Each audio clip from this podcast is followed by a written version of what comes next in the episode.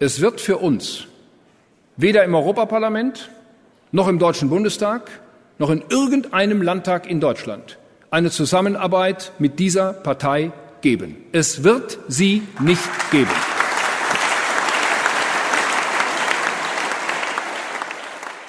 Das war Friedrich Merz am 16. Juni. Er hat gesagt, Europaparlament, Bundestag, Landtage. Keine Zusammenarbeit von CDU und AfD. Aber welche Ebene fehlt? Na, die kommunale Ebene, das hat er da schon nicht gesagt, genauso wenig wie in dem ZDF-Sommerinterview, was jetzt für so viel Aufregung gesorgt hat.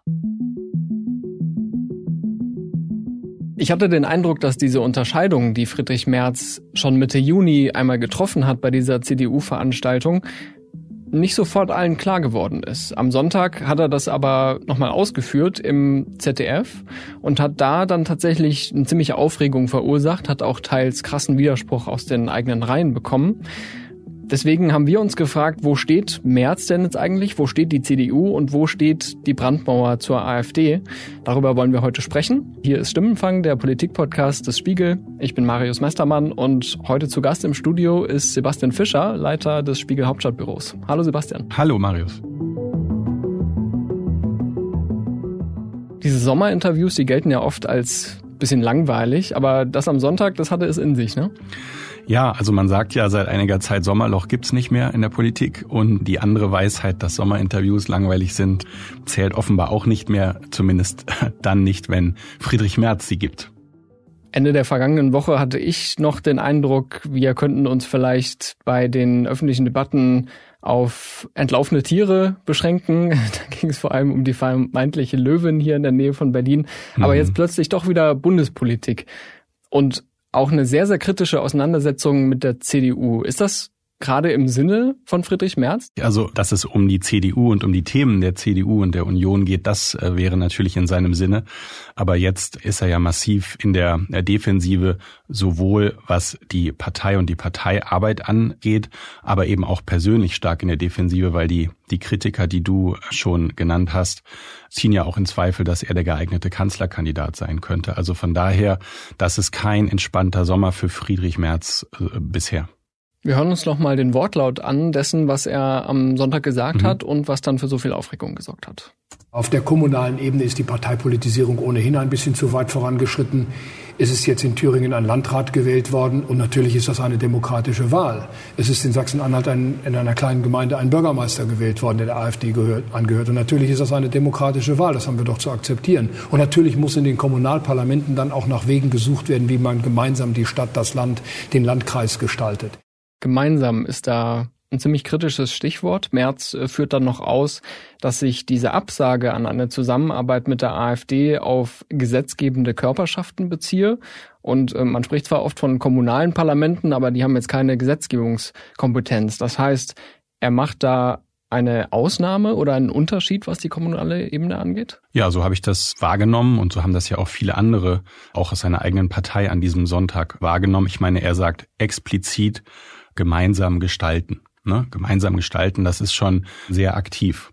Und, oder es hört sich zumindest sehr aktiv an und widerspricht dementsprechend der Beschlusslage der, der CDU, die ja da sagt, keine Kooperation, keine Zusammenarbeit, was auch immer mit der AfD und mit der Linkspartei. Das ist ja so ein Doppelbeschluss gewesen. Ich hatte kurz gedacht, als ich das gehört habe, kann man ihm vielleicht zugute halten, dass er meint, okay, wir müssen dann gemeinsam als demokratische Parteien ohne die AfD gestalten. Allerdings würde das nicht so wirklich Sinn ergeben, wenn er dann sagt, ja gut, diese, diese Brandmauer zur AfD, die gilt nicht so wirklich für die kommunale Ebene. Nein, nein, er bezieht sich ja ganz klar im Satz davor auf gewählte AfD-Vertreter. So ist es ihm ja auch nicht rausgerutscht. Du hast ja auch eben schon den Ton vom Juno eingespielt, wo er ja das Gleiche schon gesagt hat. Nur damals ist es nicht so aufgefallen, weil da trat ja eine Eisschnellläuferin äh, auf, auf diesem Parteikonvent, Claudia Pechstein, die durch die ein oder andere Aussage die Aufmerksamkeit der Öffentlichkeit sehr auf sich gezogen hatte. Und ich glaube, dadurch trat das etwas in den Hintergrund, dass Friedrich Merz damals schon Landtage, Bundestag und letztlich Europaparlament genannt hatte, aber eben nicht mehr die Kommune als Ort, wo man nicht zusammenarbeitet. Für diese Aussagen jetzt am Sonntag hat Friedrich Merz aus den eigenen Reihen äh, viel Kritik abbekommen. Mal ein Beispiel, weil das jetzt auch jemand ist, der in Berlin Verantwortung trägt. Der regierende Bürgermeister Kai Wegner von der CDU hat getwittert, wo soll es da Zusammenarbeit geben? Zusammen großgeschrieben. Die CDU kann, will und wird nicht mit einer Partei zusammenarbeiten, deren Geschäftsmodell Hass, Spaltung und Ausgrenzung ist das hat er ja nicht zufällig geschrieben, sondern das war schon ein deutliches Signal an Friedrich Merz. Natürlich, das war eine klare Warnung auch an Friedrich Merz und die Massivität, in der diese Kritik dann am Sonntagabend hier aufpoppte und sich immer mehr Leute äußerten, auch zum Beispiel der frühere saarländische Ministerpräsident Tobias Hans, der äh, während den Anfängen äh, twitterte, also umso massiver diese Kritik wurde und umso mehr maßgebliche Leute äh, kritisierten, hat Friedrich Merz gemerkt, dass das langsam für ihn auch gefährlich wird. Dann gab es den Versuch des Generalsekretärs Linnemann, das runterzudimmen und am Montag dann schließlich äh, einen eigenen Tweet von Friedrich Merz, der ja im Grunde genommen sagte, er habe das gesagt, was er immer gesagt habe und hat das eher als großes Missverständnis dargestellt. Das war also keine Entschuldigung und kein öffentliches Zurückrudern, sondern das war im Grunde genommen aus meiner Sicht ein Tweet, wo er gesagt hat, ihr habt mich halt alle nicht verstanden. Ich sage doch das, was ich immer sage. Und das finde ich ein bisschen zu billig, weil wenn er das so durchziehen wollte, wäre das schon eine programmatische Kehrtwende bei der CDU. Und ich finde, die kann man nicht einfach so nebenbei verkünden oder mal so fallen lassen auf einem Parteikonvent oder im Interview, sondern wenn er denn Interesse daran haben sollte, diesen Beschluss zu lockern, dann muss er dafür werben in seiner Partei und er muss natürlich auch die Leute äh, mitnehmen. Und das hat er äh, offensichtlich nicht getan. Streitereien in der CDU sind ja nichts Neues. Die gibt es auch in anderen Parteien, aber wir haben ja in den vergangenen Jahren auch immer wieder erlebt, dass diese Partei mit sich ringt, dass sie einen neuen Kurs sucht, insbesondere nach der Ära von Angela Merkel. Und Friedrich Merz steht jetzt da an der Spitze und bekommt so eine Welle der Kritik ab. Allerdings muss man sagen, dass viele von denen, die sich da jetzt vorgewagt haben, ohnehin nicht so seine ganz dicken Freunde sind. Ne? Ja, das, das kann sein, aber hm, letztlich muss man, glaube ich, zwei Dinge unterscheiden. Also zum einen das Handwerkliche und zum anderen das Inhaltliche. Und in beiden Fällen macht Friedrich Merz keine gute Figur. Inhaltlich weiß ich nicht gerade, wofür die Union als größte Oppositionspartei in Deutschland eigentlich steht, weil du siehst ja, dass die Ampelregierung keine guten Zahlen hat, keine guten Umfragezahlen, keine gute Beliebtheit und gleichzeitig die größte Oppositionspartei beiden, CDU und CSU, offensichtlich davon nicht profitieren. Und das ist schon komisch, weil die jetzt bei, äh, bei 30 Prozent festkleben, bei der 30 Prozent Marke.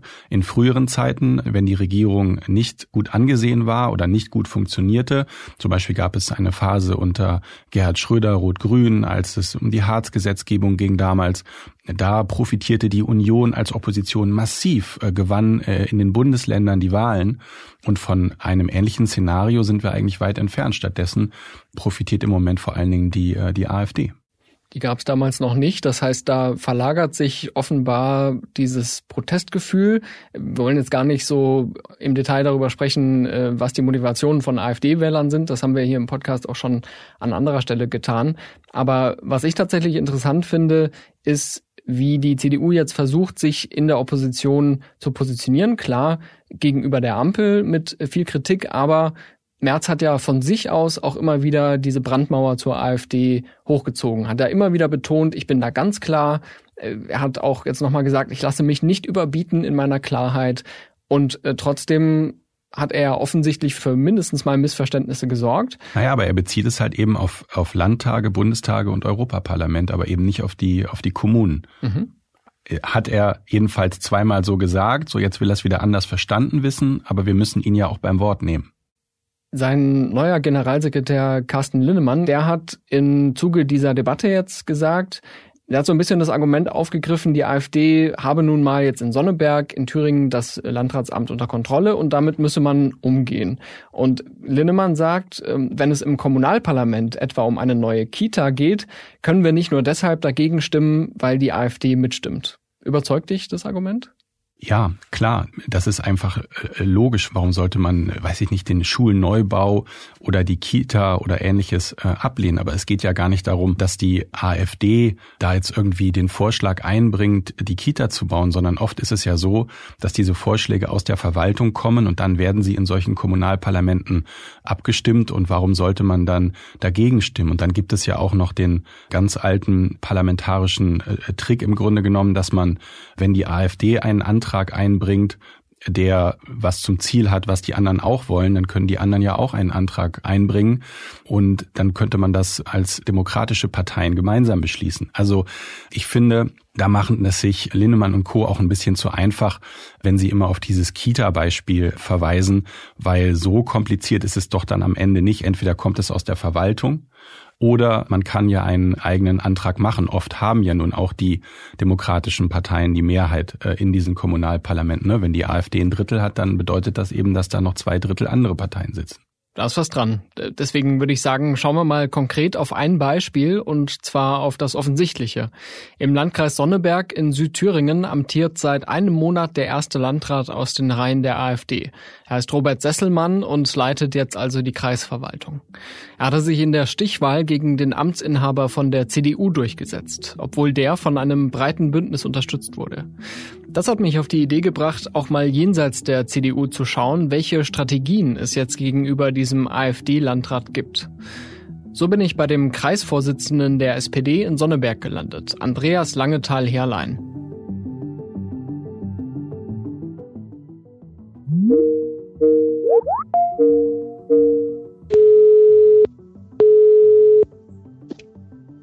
Herrlein, guten Morgen. Guten Morgen, hier ist Marius Mestermann aus dem Spiegel Hauptstadtbüro. Ich grüße Sie. Jo. Also mein Name ist Andreas Lange-Tapierlein. Ich bin seit 1998 mit der SPD und seit 2018 Kreisvorsitzender der SPD in Sonneberg. Äh, saß auch äh, lange Zeit im Stadtrat in Neuhaus am Rennweg. Äh, das habe ich jetzt aber abgegeben, das Mandat, weil meine berufliche und private Zukunft dann in Bayern liegt. Okay, das heißt, äh, sie zieht es dann bald weg aus Thüringen. Warum engagieren Sie sich denn grundsätzlich in der Kommunalpolitik? Ja, Vater war Sozialdemokrat, mein Großvater war Sozialdemokrat. Das wurde uns in die Wiege gelegt, hat mir in die Wiege gelegt. Und ich finde es immer wichtig, dass man vor Ort da sehr aktiv ist und sich einbringt und immer etwas tut, um die Lebensverhältnisse der Menschen da vor Ort auch zu verbessern und zu verändern. Mhm. In Ihrem Landkreis in Sonneberg amtiert jetzt seit knapp vier Wochen ein Landrat aus den Reihen der AfD, Robert Sesselmann. Hat sich seitdem irgendwas spürbar verändert? Ja, ist natürlich kein schönes Ergebnis. Und wir Demokraten sind natürlich da ein bisschen betrübt, weil der äh, Landrat jetzt von der AfD ist. Aber es ist ja keine Machtergreifung der AfD im Landkreis. Man muss auch bedenken, im Kreistag äh, gibt es 31 Sitze für die Demokraten und neun Sitze für die AfD. Also von daher ist dieser Landkreis nicht verloren, im Gegenteil, der ist handlungsfähig. Der Landrat ist ja ein gewählter Beamter, der jetzt praktisch der Verwaltung äh, vorsteht, aber Sie sagen jetzt schon ganz klar, politisch sind äh, Sie und die anderen demokratischen Parteien weiter in der Mehrheit. Das ist richtig. Man darf halt nicht den Fehler machen, der in den letzten Tagen gemacht worden ist, auch mit dem März-Interview, dass man das alles so hochhängt und so hochkocht weil so ist es gar nicht. Wie gesagt, eine demokratische Mehrheit ist auf Seiten der Demokraten. Und von daher äh, stellt sich die Frage gar nicht über eine Zusammenarbeit mit der AfD. Trotzdem sind ja viele angesichts dieser Personalie Robert Sesselmann äh, besorgt. Also die AfD in Thüringen wird vom Verfassungsschutz als gesichert rechtsextrem eingestuft. Ähm, Herr Sesselmann gehörte bislang zur Landtagsfraktion von Björn Höcke. Was erwarten Sie von ihm denn jetzt als Landrat? Also im Landtag ist er kaum aufgefallen. Und ich denke mal, als Landrat wird er auch nicht viel bewegen. Und populistische Anträge, die dann immer mal vorbereitet werden, denen werden wir natürlich nicht zustimmen. Äh, ich glaube, das wird sich sehr, sehr schnell beruhigen und die AfD wird auch sehr schnell entzaubert werden, gerade hier im Landkreis. Woher nehmen Sie denn diesen Optimismus? Weil äh, Sie haben ja zu Recht angesprochen, es gibt da zum Teil äh, harsche Kritik dran, es gibt da große Befürchtungen, dass die AfD da jetzt vor der Normalisierung steht. Warum sehen Sie das anders? Bei der AfD ist ja momentan so, dass ja äh, bei uns im Landkreis so der Wolf im Schafspelz. Man gibt sich bürgerlich, aber Man hat ja nach dem Wahlerfolg gesehen, was man da alles an, an Leuten rangeholt hat. Das war ja das Who's Who der Nazi-Szene in Deutschland, was da äh, aufgelaufen ist. Und ich denke mal, den Bürgern wird es auch sehr, sehr schnell bewusst werden, was da dahinter steckt. Mhm. Man muss ja sagen, dass die SPD im Landkreis Sonneberg eher eine untergeordnete Rolle spielt. Also im Kreistag, wenn ich es richtig gesehen habe, haben sie drei Sitze. Drei Sitze, richtig. Äh, das heißt, sie sind da ja jetzt nicht wie in anderen Kommunen wie in anderen äh, Landkreisen eine, eine große politische Kraft. Wie ist es denn für Sie, dass in Sonneberg letztlich mehr als jeder zweite Wähler für einen AfD-Landrat gestimmt hat? Sie kennen ja wahrscheinlich einige Leute, auf die das zutrifft. Ja, es kann uns natürlich jetzt nicht begeistern oder, oder, oder bei uns spricht da keine Freude aus. Aber auf der anderen Seite, wenn man sich anschaut, bei der Bundestagswahl, da haben wir mit Frank Ulrich das Direktmandat gewonnen. Da waren natürlich die Stimmenverhältnisse ganz anders. Und das bedeutet was für die Zukunft? Also Sie sagen, die Leute, die jetzt für Robert Sesselmann gestimmt haben, sind noch nicht verloren. Verstehe ich Sie da richtig? Oder was, was ist der Gedanke? Das ist richtig. Das ist richtig. Ist natürlich eine, eine, eine, wie soll ich sagen, eine Faschotruppe, die da, die AfD da stellt in Sonneberg, die ja sehr, sehr nah an den Höcke sind. Aber ich würde die Leute nicht aufgeben. Bei vielen ist es Protest oder, oder einfach nur äh, Provokation. Wobei mir auch dieses Protestwählertum, was man da immer wieder beschreibt, äh, das geht mir auch zu weit. Weil jeder muss eigentlich wissen, was er da wählt. Bei vielen ist es vielleicht irgendwo eine gewisse Provokation. Vielen ist jetzt aber auch bewusst geworden, was es auslöst, wenn man AfD da wählt. Mhm. Weil die Schlagzeilen, die Schlagzeilen über den Landkreis, die sind natürlich nicht erfreulich, aber darüber kann man sich natürlich aufregen. Aber äh, Schuld an den ganzen Schlagzeilen ist natürlich die AfD und nicht die und nicht die anderen Parteien. Dieses Zurückgewinnen, das hat sich ja auch der CDU-Vorsitzende Friedrich Merz äh, zur Aufgabe gemacht. Sie haben vorhin schon kurz dieses Interview vom Wochenende angesprochen. Da hatte Merz sich äh, Kritik auch aus den eigenen Reihen eingehandelt. Äh, er wurde im ZDF nach der Abgrenzung zur AfD gefragt und meinte dann mit Blick auf Wahlen wie in Sonneberg, das müsse man akzeptieren. Und dann das Kernzitat, natürlich muss in den Kommunalparlamenten dann auch nach Wegen gesucht werden, wie man gemeinsam die Stadt, das Land den Landkreis äh, gestaltet. Was hat diese spezielle Aussage, dieses gemeinsam Gestalten äh, bei Ihnen ausgelöst? Ja, äh, ich denke, Bayern Willy Brandt, der mal gesagt hat, äh, zuerst das Land und dann die Partei. Wir haben ja eine demokratische Mehrheit im Landkreis und können gemeinsam gestalten. Da geht es um ÖPNV, da geht es um Kindergärten, da geht es um Schulen. Äh, und das kann man gemeinsam gestalten. Da braucht man die AfD nicht dazu. Und die AfD ist auch nicht in der Lage, mit ihren neuen Sitzen da irgendwelche Gestaltungsmöglichkeiten zu haben. Wir müssen eigene Anträge einbringen und können natürlich weiterhin die Lebensverhältnisse der Bürger hier vor Ort verändern, nachhaltig verändern. Darum geht es. Und AfD-Anträgen stimmt man einfach nicht zu, egal was sie vorschlagen. Ich halte es da mit Ralf Stegner, ob die die Bibel da vorschlagen oder das SPD-Wahlprogramm, den stimmen wir nicht zu. Okay, ähm, das, was Friedrich Merz da ja so ein bisschen vorgehalten wurde, war, dass er jetzt die Tür öffnet für eine Zusammenarbeit ähm, mit der AfD. Die Gegenseite hat gesagt, nee, er beschreibt doch eigentlich nur die Realität in einigen Kommunen, wo die AfD eben schon eine, eine gewichtige Rolle spielt. Wie haben Sie seine Aussagen gedeutet? Also glauben Sie, dass er und die CDU in Versuchung geraten, mit der AfD zusammenzuarbeiten? Hm, gehe ich auch davon aus, weil äh, die ostdeutschen Landesverbände kann ja der März sowieso nicht mehr einfangen. Die ostdeutschen Landesverbände machen, was sie wollen. Und ich denke mal, es gibt auch schon in Thüringen hier in der vorgehaltenen Hand eine Bereitschaft, mit der AfD zusammenzuarbeiten. Und er wollte da vielleicht ein bisschen gegensteuern, war sehr, sehr unglücklich. Wie gesagt, ist alles kein Problem. Es wird, wird viel zu hoch gehangen, die ganze Sache. Weil, wie gesagt, die Mehrheit im Kreis haben die demokratischen Parteien und nicht die AfD. Man macht jetzt hier wieder eine Baustelle auf, die es gar nicht gibt. Sie haben ja auch schon angedeutet, in der Kommunalpolitik geht es ja meist um sehr praktische Fragen, um Straßen oder um Kitas. Und Sie haben gesagt, ähm, Ihre Fraktionen, Ihre politischen Partner sollen da nicht mit der AfD stimmen. Ist es dann tatsächlich jetzt ein Moment, wo man sagen muss, die, die anderen Parteien müssen vielleicht noch mal einen Zahn zulegen, damit sie der AfD auch zuvorkommen. Nicht, dass die AfD dann sagt, ja, guck mal hier, wir haben einen tollen Plan für eine Kita und wenn ihr dem jetzt nicht zustimmt, dann seid ihr die Bösen. Ja, das Risiko besteht natürlich, aber wie gesagt, man muss die Zusammenarbeit der demokratischen Parteien im Landkreis auf eine neue Stufe stellen, eine neue Qualität. Und man kann ja eigene Anträge stellen. Wenn da Anträge von der AfD kommen, die können wir ja umformulieren als demokratische Parteien und können das so gestalten, äh, dass es auch passt. Aber Anträgen der AfD selber stimmt man nicht zu, egal was die vorschlagen. Ähm, jetzt soll in gut einem Jahr in Thüringen der Landtag neu gewählt werden. Ähm, aktuell sieht so aus, dass die AfD da stärkste Kraft werden könnte. Teilen Sie die Befürchtung, dass die Partei sich normalisiert und dann vielleicht als nächstes die, die Brandmauer auf Landesebene fällt? Hm, kann man schlecht sagen, was in einem Jahr ist. Äh, natürlich müssen wir alles dafür tun, dass es nicht so kommt. Aber ich glaube, auch die AfD wird sehr, sehr schnell entzaubert, weil gerade die Dinge, die wir besprochen haben, dass man da auf kommunaler Ebene zeigen muss, was man kann oder was man nicht kann, wird den Bürgern ganz schnell zeigen, dass es eigentlich nur heiße Luft ist. Und ich bin da wirklich guter Hoffnung, dass man da im Land Thüringen auch eine, eine äh, starke Koalition aufstellen kann. In welche Richtung das jetzt geht, weiß keiner. Aber eine tragfähige Regierung wird es da geben in Thüringen. Ohne, ohne AfD natürlich.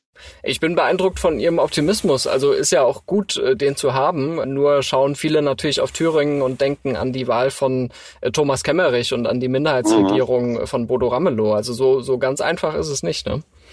Mhm, geht Ihnen recht, aber momentan ist halt so, mit äh, Politik kann schlecht gegen Gefühle unternehmen. Und ich habe das im, im Wahlkampf viel erlebt, dass viele Menschen nur über Gefühle gesprochen haben und nicht über Fakten. Und da, und da muss man einfach was dagegen tun. Ob das der ältere Herr war, der, der über Rüstungsexporte äh, schimpft und über die Inflation in Deutschland und in Ungarn ist alles besser. Und wenn man dann sagt, die Inflation in Ungarn ist höher als in Deutschland, heißt das, das sind Fake News. Man muss wirklich momentan gegen Gefühle angehen. Es ist auch keiner gekommen, der die Heizung rausgerissen hat oder den Leuten irgendwas befohlen hat. Das sind alles nur Gefühle momentan. Eigentlich geht's ja den Leuten gut. Mhm. Das ist ja das Traurige. Jetzt werden ja viele Erwartungen von der Bundesebene an die kommunale Ebene gestellt. Ne? Also wenn es darum geht, da darf man äh, das nicht tun, da sollte man jenes tun. Was wäre denn zum Abschluss Ihr Wunsch an die Bundespolitik? Weil da äh, ist die SPD ja äh, Kanzlerpartei. Würden Sie sagen, da steckt ein Schlüssel, um der AfD zu begegnen? Richtig. Äh, das ist schön, dass Sie das ansprechen. Gute Politik sorgt dafür, dass die AfD hier nicht so stark ist oder nicht so stark wird. Und wir müssen als Sozialdemokraten endlich wieder mutiger werden. Wir müssen unsere Dinge, die uns äh, wichtig sind, die müssen wir durchsetzen. Ob das die äh, Kindergrundsicherung ist oder andere Dinge, die müssen wir endlich wieder durchsetzen. Ist klar, wenn man dieser Koalition ist, muss man sich an die anderen Koalitionspartnern orientieren. Aber mir fehlt so ein bisschen der Mut momentan. Diesen Zusammenhang zwischen kommunaler Ebene und Bundespolitik finde ich sehr wichtig. Es war ja auch kein Zufall, dass Robert Sesselmann mit einem Wahlkampf Landrat geworden ist, in dem es vor allem um bundespolitische Fragen ging, um Heizungen oder Flüchtlinge. Diese Fragen kann er als Kommunalbeamter zwar nicht lösen, aber echte Lösungen stehen bei der AfD auch eher selten im Vordergrund. Wie Andreas Langetal-Herrlein sagt, die Rechtsextremen haben im Kreistag keine eigene Mehrheit. Und das macht Diskussionen über Zusammenarbeit und Abgrenzung umso wichtiger. Mein Eindruck ist, dass Friedrich Merz versucht, die AfD-Wähler und Wählerinnen abzuholen, indem er versucht, bestimmte Stimmungen aufzunehmen, die auch die AfD bedient. Und dann bezeichnet er die CDU als Alternative für Deutschland mit Substanzen. Okay, das ist nun wirklich ich würde sagen, es ist ein weiteres verbales Fettnäpfchen. Keine Ahnung, was er sich dabei gedacht hat. Das kam jedenfalls in seiner eigenen Partei auch nicht gut an. Ich meine, warum sollte man sich als größte Oppositionspartei mit dem Parteinamen einer in Teilen rechtsextremen, rechtsradikalen, rechtspopulistischen Partei schmücken und den ein bisschen abwandeln. Das führt ja einfach weg. Die Union muss eigene Angebote machen, die stark wahrgenommen werden gegen die Ampel. Und die Union muss nicht versuchen, die AfD in irgendeiner Weise zu imitieren, um sie damit überflüssig zu machen. Ich glaube, das wird so nicht funktionieren. Ich habe auch nicht den Eindruck, dass die CDU gerade vor Selbstbewusstsein strotzt. Da ist ja schon eine gewisse Verunsicherung auch äh, zu spüren. Dabei hatte Friedrich Merz vor einigen Wochen ja schon mal eine Kurskorrektur versucht, hat seinen Generalsekretär ausgetauscht. Auf Mario Chaya ist Carsten Linnemann gefolgt. Was liest du in diesen personellen Wechsel rein? Ich glaube, dass äh, Linnemann mehr dem Typ Generalsekretär entspricht, wie wir ihn klassisch verstehen. Also jemand, der vorprescht, klare Kante versucht zu ziehen, vereinfacht, äh, eloquent ist. So, das trifft alles auf Linnemann zu. Er ist im Übrigen politisch Friedrich Merz einfach ähm, sehr ähnlich, stehen sich nah. Ich finde auch so im auftritt und in der Sprache und in der Gestik erinnert er mich manchmal sehr, sehr an Friedrich Merz. Also die beiden scheinen sich ja zu verstehen. Und politisch ist Linnemann anders drauf als Mario Chaya, der Vorgänger der äh, aus dem Osten kommt, der eher vom sozialeren Flügel der Union kommt. Aber beim Generalsekretär geht es natürlich vor allen Dingen auch um die Außendarstellung, um die Außenwahrnehmung. Und die war bei Chaya nicht so stark, beziehungsweise war Friedrich Merz offensichtlich nicht stark genug. Deshalb hat er, deshalb hat er getauscht. Und jetzt hat er einen Generalsekretär, der ihm politisch wohl deutlich näher steht als der äh, Vorgänger. Und der ja schon auch in den vergangenen Wochen immer wieder mal mit inhaltlichen Vorschlägen vorgeprescht ist. Die konnte man für mal mehr, mal weniger überzeugend halten, wo es zum Beispiel über die schnelle Verurteilung von äh, Gewalttätern in Schwimmbädern ging. Ja. Ähm, aber natürlich äh, ist es jetzt legitim, dass die CDU auch eigene Vorschläge macht. Was ich mich nur frage, ist, wie steht Friedrich Merz denn jetzt letztendlich da? Ist er durch diese Debatten, durch auch diese ständigen Zweifel an seiner Art und Weise, wie er sich öffentlich äußert, dass doch immer wieder Missverständnisse auftreten, ist er jetzt schon geschwächt? Ja, er ist absolut geschwächt. Also man sieht das ja äh, daran, dass er in seiner Partei so viel Gegenwind hatte, innerhalb weniger Stunden äh, so viel öffentlichen Gegenwind nach diesem ZDF-Sommerinterview. Und es war ja auch nicht der äh, erste Patzer. Ich habe ja eben schon die Eisschnellläuferin Claudia Pechstein und ihren dubiosen Auftritt erwähnt, den er danach als brillant gefeiert hat. Bestimmte Sprachbilder wie das mit der Alternative für Deutschland mit Substanz, die du genannt hast. Das sind ja alles Sachen, wo man sich die Frage gestellt, ist das der richtige Kanzlerkandidat 2025? Natürlich ist das am Ende die Frage aller Fragen. Und Friedrich Merz, glaube ich, würde einfach gerne Kanzlerkandidat sein. Und wenn das jetzt so weitergeht, dann glaube ich, dass einfach sehr viele Menschen in der Union genau das nicht nachvollziehen können, warum Friedrich Merz der Kanzlerkandidat sein sollte. Und dann kommt jemand wie Hendrik Wüst, äh, der nordrhein-westfälische Ministerpräsident, plötzlich ins Spiel, der im Grunde genommen ja auch erst zwei Jahre im Amt ist, äh, der eigentlich noch warten kann und Zeit hat, aber der jetzt durch die schlechte Performance des Parteivorsitzenden März natürlich in einer ganz anderen Rolle ist. Und ich will noch sagen, weil du gesagt hast, natürlich ist es legitim, dass die Union Vorschläge macht. Nicht nur legitim, sondern es ist, es ist total essentiell und wichtig für die Demokratie, dass man eine starke Opposition hat. Und es ist eben wichtig für den Fortbestand der liberalen Demokratie, dass wir hier eine bürgerlich-konservative Partei haben, die erstens ihre Oppositionsfunktion bestmöglich erfüllt und zweitens eben aber sich ganz klar abgrenzt von äh, Rechtsaußenparteien wie der AfD, weil wenn sie versucht, sich zu assimilieren und äh, zu imitieren, dann wird am Ende diese bürgerlich-konservative Partei verlieren. Das zeigt das Beispiel in allen anderen europäischen Ländern. Und diesen Weg sollte die CDU und die CSU immerhin die erfolgreichsten Volksparteien der Bundesrepublik nicht, äh, nicht gehen. Daran werden wir sie auch in den kommenden Wochen und Monaten messen. Und damit sind wir auch schon am Ende angelagt. Und ich sage ganz herzlichen Dank für deinen Besuch und deine Einschätzung. Vielen Dank.